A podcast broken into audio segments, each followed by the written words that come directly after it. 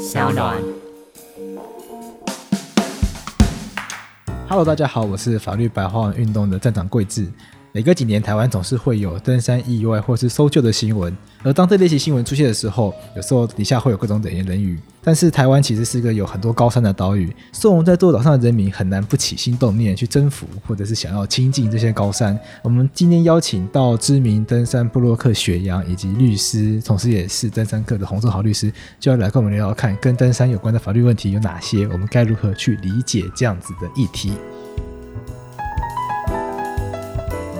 Hello，大家好，今天来到法客电台的是知名登山的布洛克雪阳，以及我们的律师洪正豪律师。那两位来宾都是常有很丰富的登山经验。那对我来说啦，我是完全没有登山经验的人。所以我蛮好奇的是说，是什么样的一个契机会让你们开始有这个登山的这个运动的兴趣，去开启这样子的一个契机？哎，我是雪阳。那主要我开始爬山的原因，其实是在大学要毕业的那一年，那就是意外跟朋友抽中了玉山，然后去爬，然后就是被玉山的那种美丽感动，然后就开始不断的往更深的山里去走。对，那在这这更早之前，其实我也跟你一样，就只有周末的时候，呃，家人带。着我去一些郊山步道走，那因为我是中部人，所以走的是中部很知名的一个叫明凤古道的郊山步道。对，那还有就是呃大雪山那一区的鸢嘴山啊、烧来山，就是很知名的郊山步道。这样，那其实，在这些经验多了以后，我们会发现说，哎，郊山步道跟这种深山的登山路径，它们差别基本上就只有时间，然后还有呃长短和路径的清楚程度而已。那基本上，你只要脱离了都市，进入了嗯。嗯，说山林吗？还是原野？那你所面对的环境，只要你一不小心离开步道，那其实都是差不多的。对，大家好，我是洪律师。那其实我是之前相当早，高中的时候就对登山有兴趣，但是只是觉得高中好像还太小，不适合爬山。嗯、哦，那所以高中的时候是在玩摄影，那希望说有一天爬山的话，可以把山上的风景带下来。那所以也按照这样的计划，高中去参加了摄影社，然后大学就进入了呃我们学校的登山队。那上山大家一起看风景，然后跟同伴们一起就是说哈拉打屁，然后释放压力。呃，那是一段非常美好的一个时间哈。那就是毕业之后，然后这样子的习惯仍然持续延续。当然因为工作的关系或是家庭的关系，所以登山可能没有办法那么像以前那么常爬，但是还是心还是留，算是在留在山上这样，所以持续对这个议题有关心，然后也有在登山。对不懂或者是没有体验过登山的来说，不太能够理解登山乐趣在哪，是不是可以跟大家分享一下？嗯、有时候这种事情是靠缘分啊，嗯嗯，哦，就是像一定会有一个契机，哦，就是说什么样的状况之下，哎，我觉得从事这样活动的话，自己会很开心。或者说能够找到自己属于自己的一个归属感。那像我的情形的话，就是去登山的时候，能够跟一群呃很好的伙伴一起去登山，再加上高中训练以来的一些摄影的技巧，能够就是说上山然后拍照跟朋友相处，那就是完全在处于一种非常平衡的一种状态。我想这个部分也只能说这是一种缘分，我有找到这样的活动来呃让自己更贴近自己。好，然后能够交到更好的朋友，这样子。那我想这个每个人可能就不大一样。那台湾的山跟国外的山各有各的不一样的风格。那只是说相同，还是就是说进到山里头自己会有一种平静的感觉。那我个人的部分的话，其实是追寻着某些东西吧。因为我爬山通常有时候是为了说，哎，听说那里很漂亮，我去看看。那里有一些历史的遗迹，我去看看。哦，山上也会有历史的遗迹。对，有非常多。因为台湾的山林经过了原住民、日本人跟国民政府伐木的年代所以留下了不管是石板屋也好，住在所古道也好，还有就是一些索道头啊、铁道等等的遗址，都在山上，都很值得人们去探访，算是抱着一种寻宝的心情吧。那其实这是我而言啦，因为这是要看一些基础的资料，你才会有共鸣的。对，如果你没有事先做一些功课，你就直接去看，你会觉得说莫名其妙，这是烂石头，有什么好看？对，那 对一般人来说，我觉得登山最大的乐趣莫过于提供两种价值给我们，一种是呃不同，另外一种算是震撼吧。对，那不同的部分的话是，登山是一种能够让人完全脱离日常生活的一种生活方式，尤其是过夜。对，你就是过着跟你日常生活完全不同的步掉。然后在大自然里面，就是很自在的做一个，应该说身为一种动物，对，就在里面就是过着日出而作、日落而息的生活的感觉，对，回归自然的感觉。然后再加上你身边就只有你跟你一起呃努力朝向同一个目标前进的伙伴，对，这种感觉是非常扎实、非常充实的。那另外一个点是震撼。那在山上所见的美景，虽然你说都是树嘛，但是其实树以外还有两个东西是我们平常都市中所没有办法见到的，一个是天，一个是云。在我们都市，因为我们不是玻利维亚，我们的海拔没有那么高，对，所以空污会掩盖我们的视线，让我们所见的天空，我们所见的云彩没有像高山或者甚至终极山也好，对，这么的清澈，这么的漂亮。所以在山上看到天空会不一样。对，所有在呃，不管是动画也好，或者是呃电影也好，里面所出现的梦幻的彩霞，然后日出，然后星空等等的，你全部都可以在山上找到。这是我觉得登山主义打动人心的其中一个很重要的地方。台湾的山是有时候会百岳这样的说法。百岳的话，基本上它是一种选拔，它是在民国六十一年的时候，由那一个年代台湾最重要的四位登山家，那他们所共同选出来的一百座山，用意是拿来推广登山活动。它就是好比像我们现在的宝可梦，对，你就是收集完几只，你就有个成就奖章嘛。哦。那个年代又没有网络，怎么去打宝可梦？没有嘛，对不对？那所以就是他们就定了这个一百。个的成就，然后来让大家收集，好有一种就是完成那种成就感，那进而推广登山运动。对，那他们选拔的标准是，呃，有一个是三千公尺以上，他们希望用高山这种相对舒适，然后又具有一点挑战性的环境，然后来推广台湾的登山活动，还有高山环境。对，那所以我们的百院它就是高山里面的其中一百个，总共有两百六十八座嘛，然后再来在高山以下还有一块叫终极山，大概在一千五到三千中间这个海拔，那这个、多对。对，终极山的话是一般人并不会去接触的领域，有接触也顶多像镇西堡、像阿里山这样子。焦山化的终极山步道怎么说呢？它的环境是终极山，但是它已经被整理跟焦山一样舒服了。对，那它焦焦山是什么意思？焦山就是海拔一千五以下，我们一天来回的这种所有的山都在焦山，就像你去过七星山啦，对，然后还有高雄的柴山呐、啊，台中的大肚山啦，或者那个大坑，这些都是焦山。象山这种？呃，对对，象山也算焦山。对，那终极山的部分的话，它虽然并不是一般人会去的地方，但是它拥有的东西却是这三个地方里面最丰富的。它有非常上升的历史纵深，因为包括从原住民、日本人到国民政府，所有人类的产业活动，焦山以外的区域就全部集中在这里了。那也因为这里是人迹罕至的地方，所以一旦这些历史停止运转，它就永远冻结在那一刻，直到它烂光为止。不过有关于那个台湾的山的分类哈，那我这边补充一下，因为其实有一些相对化的一个状况出现，然后也就是说，一般来讲定义上来讲，哎，高山就三千公尺以上的高山哈，然后中级山，然后焦山大概一千五以下的山，然后可以一天来回。但是其实会因为现在个人的能力的提升，或是训练计划的一个组织，或者说从事人口的多少，跟山区的设施的新建与否哈，那其实山就是一个载体啦，山就是。是他永远都在那边，那只是说我们用什么样的方式、什么样的心态去亲近他，每个人不一样而已。我有朋友他从外国来，想要爬玉山，我帮他查，他就跟我说他查到有人一天可以爬完。我说这真假的，一天可以爬完玉山，我就完全不敢相信这件事情。哦，基本上玉山啦、雪山啦，这些都是一天可以来回的大山。只要玉山大家理解都是台湾最高的山呢？对，没错，那是高度而已啦。是，但是因为呃，你要有这个概念，全世界只要是最高峰有这个名字的，通常都最好爬的。嗯、啊，真的、哦，因为大家都会想去啊，因为它变成大家心目中的呢一定要。对，它是一个很明显的标的，所以它整个登山产业会非常的蓬勃，然后路会被整理的非常的舒适，设、嗯、施也会非常的完善。对，所以只要你去世界各地，你只要听到最高两个字，通常都是最好爬的那一座。哦，原来是这样子，这玉山 在台湾算是好爬的山。是，其实也要看登山口的高低啦。因为山分最高，比如它登山口也高的话，那就其实就抵消。哦，是有可能开车到山腰再开始上去的概念。嗯，像圣母峰八八四八嘛，那你从西藏那边开始爬，就是从呃我记得四千多开始爬，然后从那个尼泊尔这边就是从五千三开始爬。嗯、哦，就差一千多。对，那山会分难度吗？也听过说山好像会分难度或者分危险度，它的那个界限是怎么样去区分？嗯、其实没有一个清楚的界限。嗯，我个人会认为这样子做其实也不适合。哦，真的吗？因为所谓的危险性，每个人就是就会因人而异。哦、对，因为对我来说，每一座都蛮危险的，因为没有去过。所以，所以这样的区分哦，你可能要先定立一下它的标准是什么，以谁做标准。哦，所以如果没有这样一个标准的话，其实没有办法通用套在每一个人身上，这样做是没有意义的。这样问是因为我们最近前一阵子很认真在讨论说所谓的开放三年政策嘛，那意思是说本来登山这件事情是需要许可的吗？或者是需要具备一定的资格他才能进去的吗？资格上来讲是不需要了哈，但是的确会因为有一些特殊的说政府的特殊的目的哈，所以进去山林之前话要经过申请，或者甚至有些地方不让你进去的这个情形哦，那这是有可能的哦。那比如说像我们最常被讲到的所谓的这个入山的管制的相关法令哦，那不外乎就是国家安全法、发展观光条例、森林法、国家公园法、文化资产保存法。国家安全法也有规定，对国家安全法。这个爬山会有国安的疑虑吗？因为大家对国安疑虑现在想说是什么反红梅啊，或者是一些内忧外患的之类的事。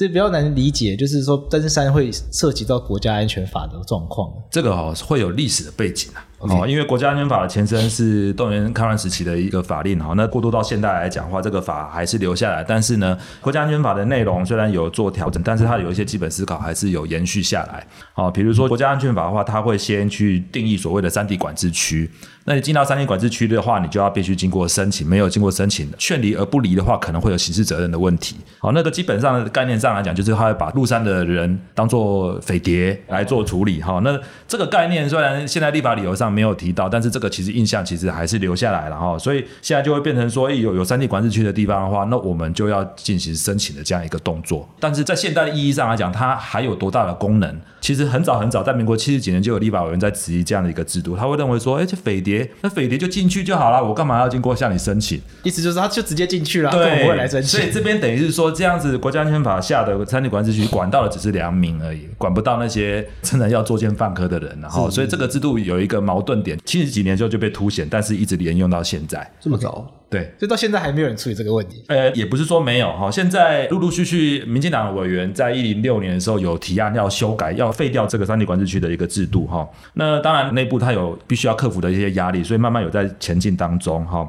那但是至少在最近，也就是去年的十月二十一号，当行政院就是有宣布这个所谓开放三林的这个政策的时候，到那个时间点来讲，他们新闻稿有是有提到说，将来的大方向来讲是要检讨跟缩减三地管制区，因为前提上来讲是这样啊。国家安全法它会先定一个三地管制区，之后才会说，哎，如果你进去的话要经过申请，如果你进去的话没有申请，你进去我叫你走还不走的话，这样会有刑事责任的问题，哈，它是会坐牢的问题，是会坐牢。还有他说有到有期徒刑这样子，有到有期徒刑，这么严重？是的，所以就会变成说，他现在朝向一个三地管制区，就是说检讨跟缩减，也就是说，如果我没有划设三地管制区的话，就不会有这一条的问题，好，那所以现在是。还是有在处理这个东西，Okay. 那是说现在的法制上的方向来讲，会把三地管制区拿掉。那将来拿掉的话，国家安全法即便有第七条这样的处罚的条文，但是也罚不到人。哦，这是将来的方向。不太能够理解为什么会有很大的压力，因为现在大家对于过去这种匪谍会窝藏在山中，不太能理解现在会有这样的事情。尤其是民进党来执政的话，比较不容易理解。说那民进党政府会面临到压力会是指什么？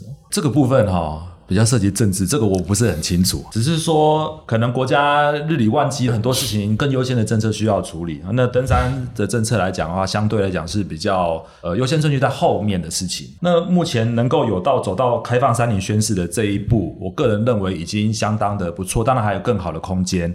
将来如果真的要有优先说，诶，哪一个跟山林有关的政策能够推行更好的话，我想山地管制区的全面废止是一个很好的一个方向，也是必须要做的事情。所以三地管制区它意思就是说进去要依照国家安全法来申请的，这个要进要申请。对，那像玉山它进去也要申请，它是不同的法律嘛？呃，不同的法律，但是。这样说好了，玉山的部分的话，它是受到国家公园法的，就是说玉山国家公园管理处来管辖哈。依照国家公园法的话，你进到这个所谓的这个生态保育区的话，你就必须要去申请入园证。那然后在同时，在这一个区域里头，它也被划入山地管制区。所以依照国家安全法，它仍然要向行政机关去申请入山证。我们登山人叫做入山证，它有另外一个很正式的名字啊。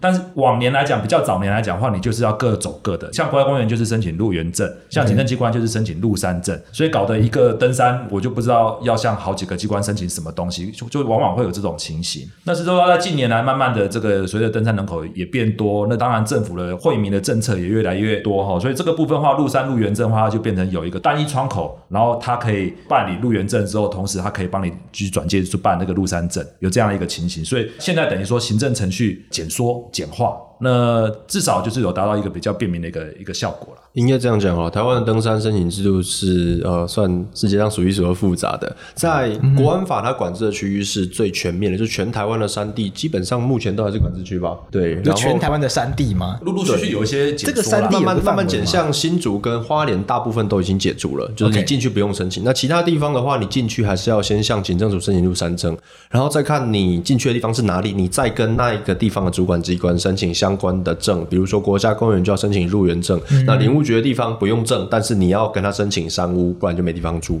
对哦，这样子。如果申请山屋是不是就不太一样？那比较像是要登记一个可以过夜的地方。呃，其实是这样理解没错。嗯、那入园证跟这个是绑在一起的。OK，所以没有入园证就没有山屋啊？对。那如果自己带帐篷上去呢？有可能吗？那你要登记营地哦，还要登记营地，就不可以，就是自己找一个空的地，然后就扎营这样子。呃，理论上可以，但是实务上的话，基本上因为国家公园他们要做到总量管制的部分，才不会让整个步道上面的人数失控。那个在过去是非常常发生的情况，比如说在总量管制实施以前，虽然嘉明湖不是国家公园哦，但是拿嘉明湖来举例，OK，只要逢连假，嘉明湖可以一个晚上塞到四百多个人。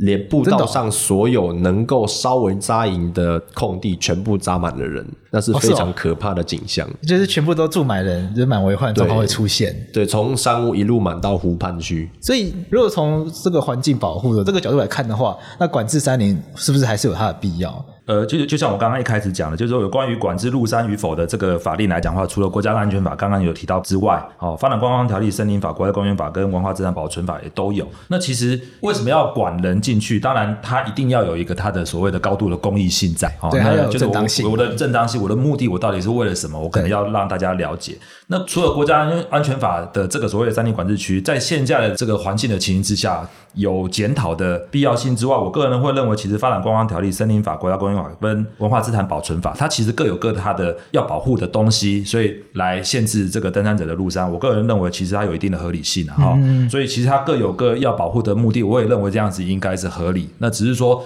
那个界限上来讲，比如说，哎，我总量管制，我一天只限五十个人上去，那这个五十人怎么算出来的？大概问题会退到这个层次来讨论，说我我到底要怎么管才合理？应该说，呃，一个地区的承载量，它可以从设施，可以从那个呃心力，可以从环境三个面。向去着手调查，说这个环境它能够容许多少人在里面活动，而不对生态造成影响？这个地方能够容许多少人在里面活动，而不会让人跟人之间彼此影响？比如说我们现在靠很近，我们好挤，那我们就是隔很远，哎，这个距离我觉得很放松。有关于油气品质的部分，再来设施，我现在这个设施能够负担多少人在里面住宿？那目前台湾国家公园最让人民诟病的部分是，只以设施承载量当做就是呃园区的入园承载量，对。因为这个是远远低于环境承载量的。你去看现在任何一个台湾国家公园的单日开放人数，那大概就是百来人，但是步道可能有十几公里长。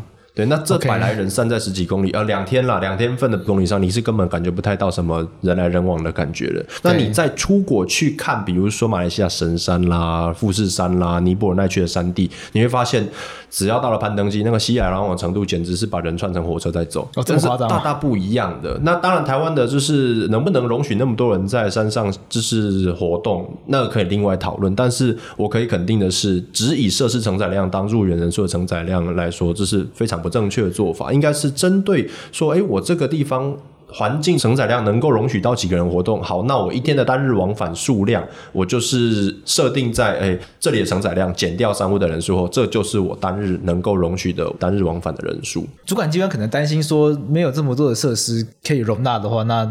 假设他单日来不及走回来的话，可能就没有地方过夜，是不是会造成其他的问题？嗯，这也是是不是会这样考量？这也是要新精细去考那个算的。不过这种状况应该算是特例处理。台湾就是因为太着重于防避。没有要行李的意思.所以才会就是把我们所有公共设施全部绑死了，对吧？是，对，我们大家都同意这个论点。那在高山设计，目前的制度设计确实是像你说的这样子，就怕担心这种恶意的商业团用恶意迫降的方式睡山屋。但是其实我们还有很多解法，因为你已经迫降了，所以我可以把你弄得很不舒服，把你塞在人家的床边边啊之类的。因为像以前排云还没改建的时候，嗯、连床底都可以塞人。你说排云是那个玉山山玉山的山庄，连床底都可以塞人，就是那个时候是只要你认识庄主，你就可以。可以进去无限睡，然后假日排云山庄那个时候床位不到一百人，但是架子可以塞到三百个人，哇，那么厉害！床底、厨房的地板通通塞满了人，所以你说单日往返恶意迫降，你要把它塞在哪里？连厨房都可以塞啊！你迫降，嗯、让你有房子睡，不会冷死就好了，就是要让你不舒服，反正就塞进去就好了。对，就是应该说你分辨得出来，他是真的不行而迫降，那你就让他舒服一点。那他如果是恶意迫降的话，那你就故意让他不舒服一点。那这其实算是裁量权的部分。我个人，这是我个人的观点，有一点处罚的味道在里面，有没有？这这部分能不能同意？不过哦，这个部分我觉得前提都要建立在说，我们能够区别它到底是不是，比如说恶意迫降等等，或者说它是不是商业团，还是什么样的一个自主队，怎样的一个组织架构的情之下哈。所以我会认为，所有的措施应应措施的前提，都应该是要客观的能够去记录这些状况。那什么时间点，什么样的队伍，它在哪里发生了什么事情？我觉得我们现在台湾很可惜的，就是说很欠缺一个客观可检证，或者是说有凭有据的一个资料库。哦，那特别是今年累月的累积的情形下的话，其实有些资讯可以做分析，才可以知道说，诶，通常在什么地方，在什么样的情形，在什么样的组织下，通常会发生什么问题，那才可以有办法去对症下药。好，那刚刚雪阳讲到，就是说，诶，如果说现在前提是商业团这样做的话，其实也不是没有解法。像比如说，如果真的是确定是这样的情形的话，其实我们《发展观光条例》就可以做相关的行政管制。哦，那我始终都认为说，登山的管制，不管是登山的法制来讲，其他也都是一样，都是应该要建立在一个很精确的一个事实、客客观的统计的情形之下，你才有办法对症下药，才不会滥杀无辜。哦，那我非常的就是说没有办法呃理解跟认同的，就是说我为了少数极端的滥用资源的，或者说破坏秩序的这样一些情形，然后呢，我去扩大解释成所有的登山者、所有的使用者、所有的人都是会这样子，所以我就是防弊的这种心态就非常非常的强烈的。话这样反而会去强害了这个活动的发展。嗯，是，而且其实呃，洪医师刚刚提到部分，在目前啦，我接触的国家公园的他们的制度设计上，那基本上都在防这一块。因为从雪霸国家公园为例好了，那他们爬雪山就是最标准，大家都会住的是三六九山庄，但是床位一百多床仍然不够。那商业团操作手法就会去申请翠池，去申请雪北，另外两个就是比较进阶一点点的行程会住的小山屋，一栋十二人，一栋二十五人，把那两栋申请满之后，哎，我走到三六九就。说我队员不行，然后迫降在三六九。那这个、oh. 这个现象导致了雪霸他们曾经做出了条例，说禁止申请一天到翠池和雪北的申请单。然后被我骂，然后他们后来就改. 然后改了之后，就是他们才跟我说他们有这个苦衷，然后才意识到我做了什么好事。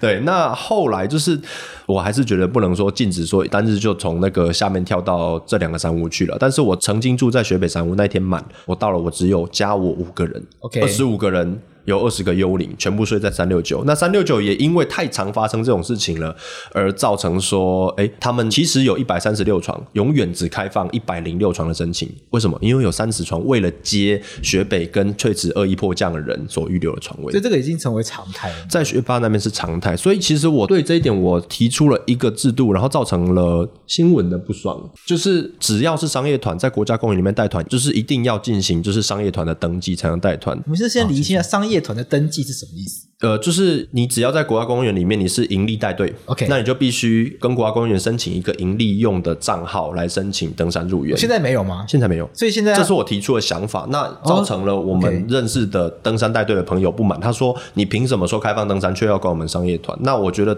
他这是站在商业团角度利益的看法，我不认同。那我想在这边刚好请问一下洪律师对这个怎么看？因为我们都认识，我我觉得这不排除这样的想法，但是我还是觉得前提上来讲，客观事实是什么样的一个状况，我觉。得可能现在雪阳讲的是学霸的情形，那是不是玉山啊？呃，这个泰鲁格哦，是不是有类似的情形？那类似的情形，他们采取的做法是怎么做？那甚至还有比如说国外制度是怎么做的？那我也可以一并列入参考。那我个人认为，其实都是持开放态度，那就是说。就大原则上来讲的话，就是说，诶，这个部分如果问题太常发生了，那需要管制。然后管制的手段上来讲的话，避免去因为这些少数的案例，然后导致其他正常的所谓的登山出队，然后受到这个无谓的波及。大方向上来讲是这样，那具体细节的部分哦，真的还是需要有一些比较具体客观的一个事实之后，才有办法去做讨论跟说明。因为这集内容比较长，所以我们上集就先到这边。在下集我会跟雪阳还有洪承豪律师继续聊更多跟登山有关的法律议题，而他们会从法律政策的面向来讨论看看，究竟登山相关的法规该如何来改善，可以同时兼顾登山客，也可以兼顾到大众的需求。我们下一集会再跟大家聊聊更多的精彩内容。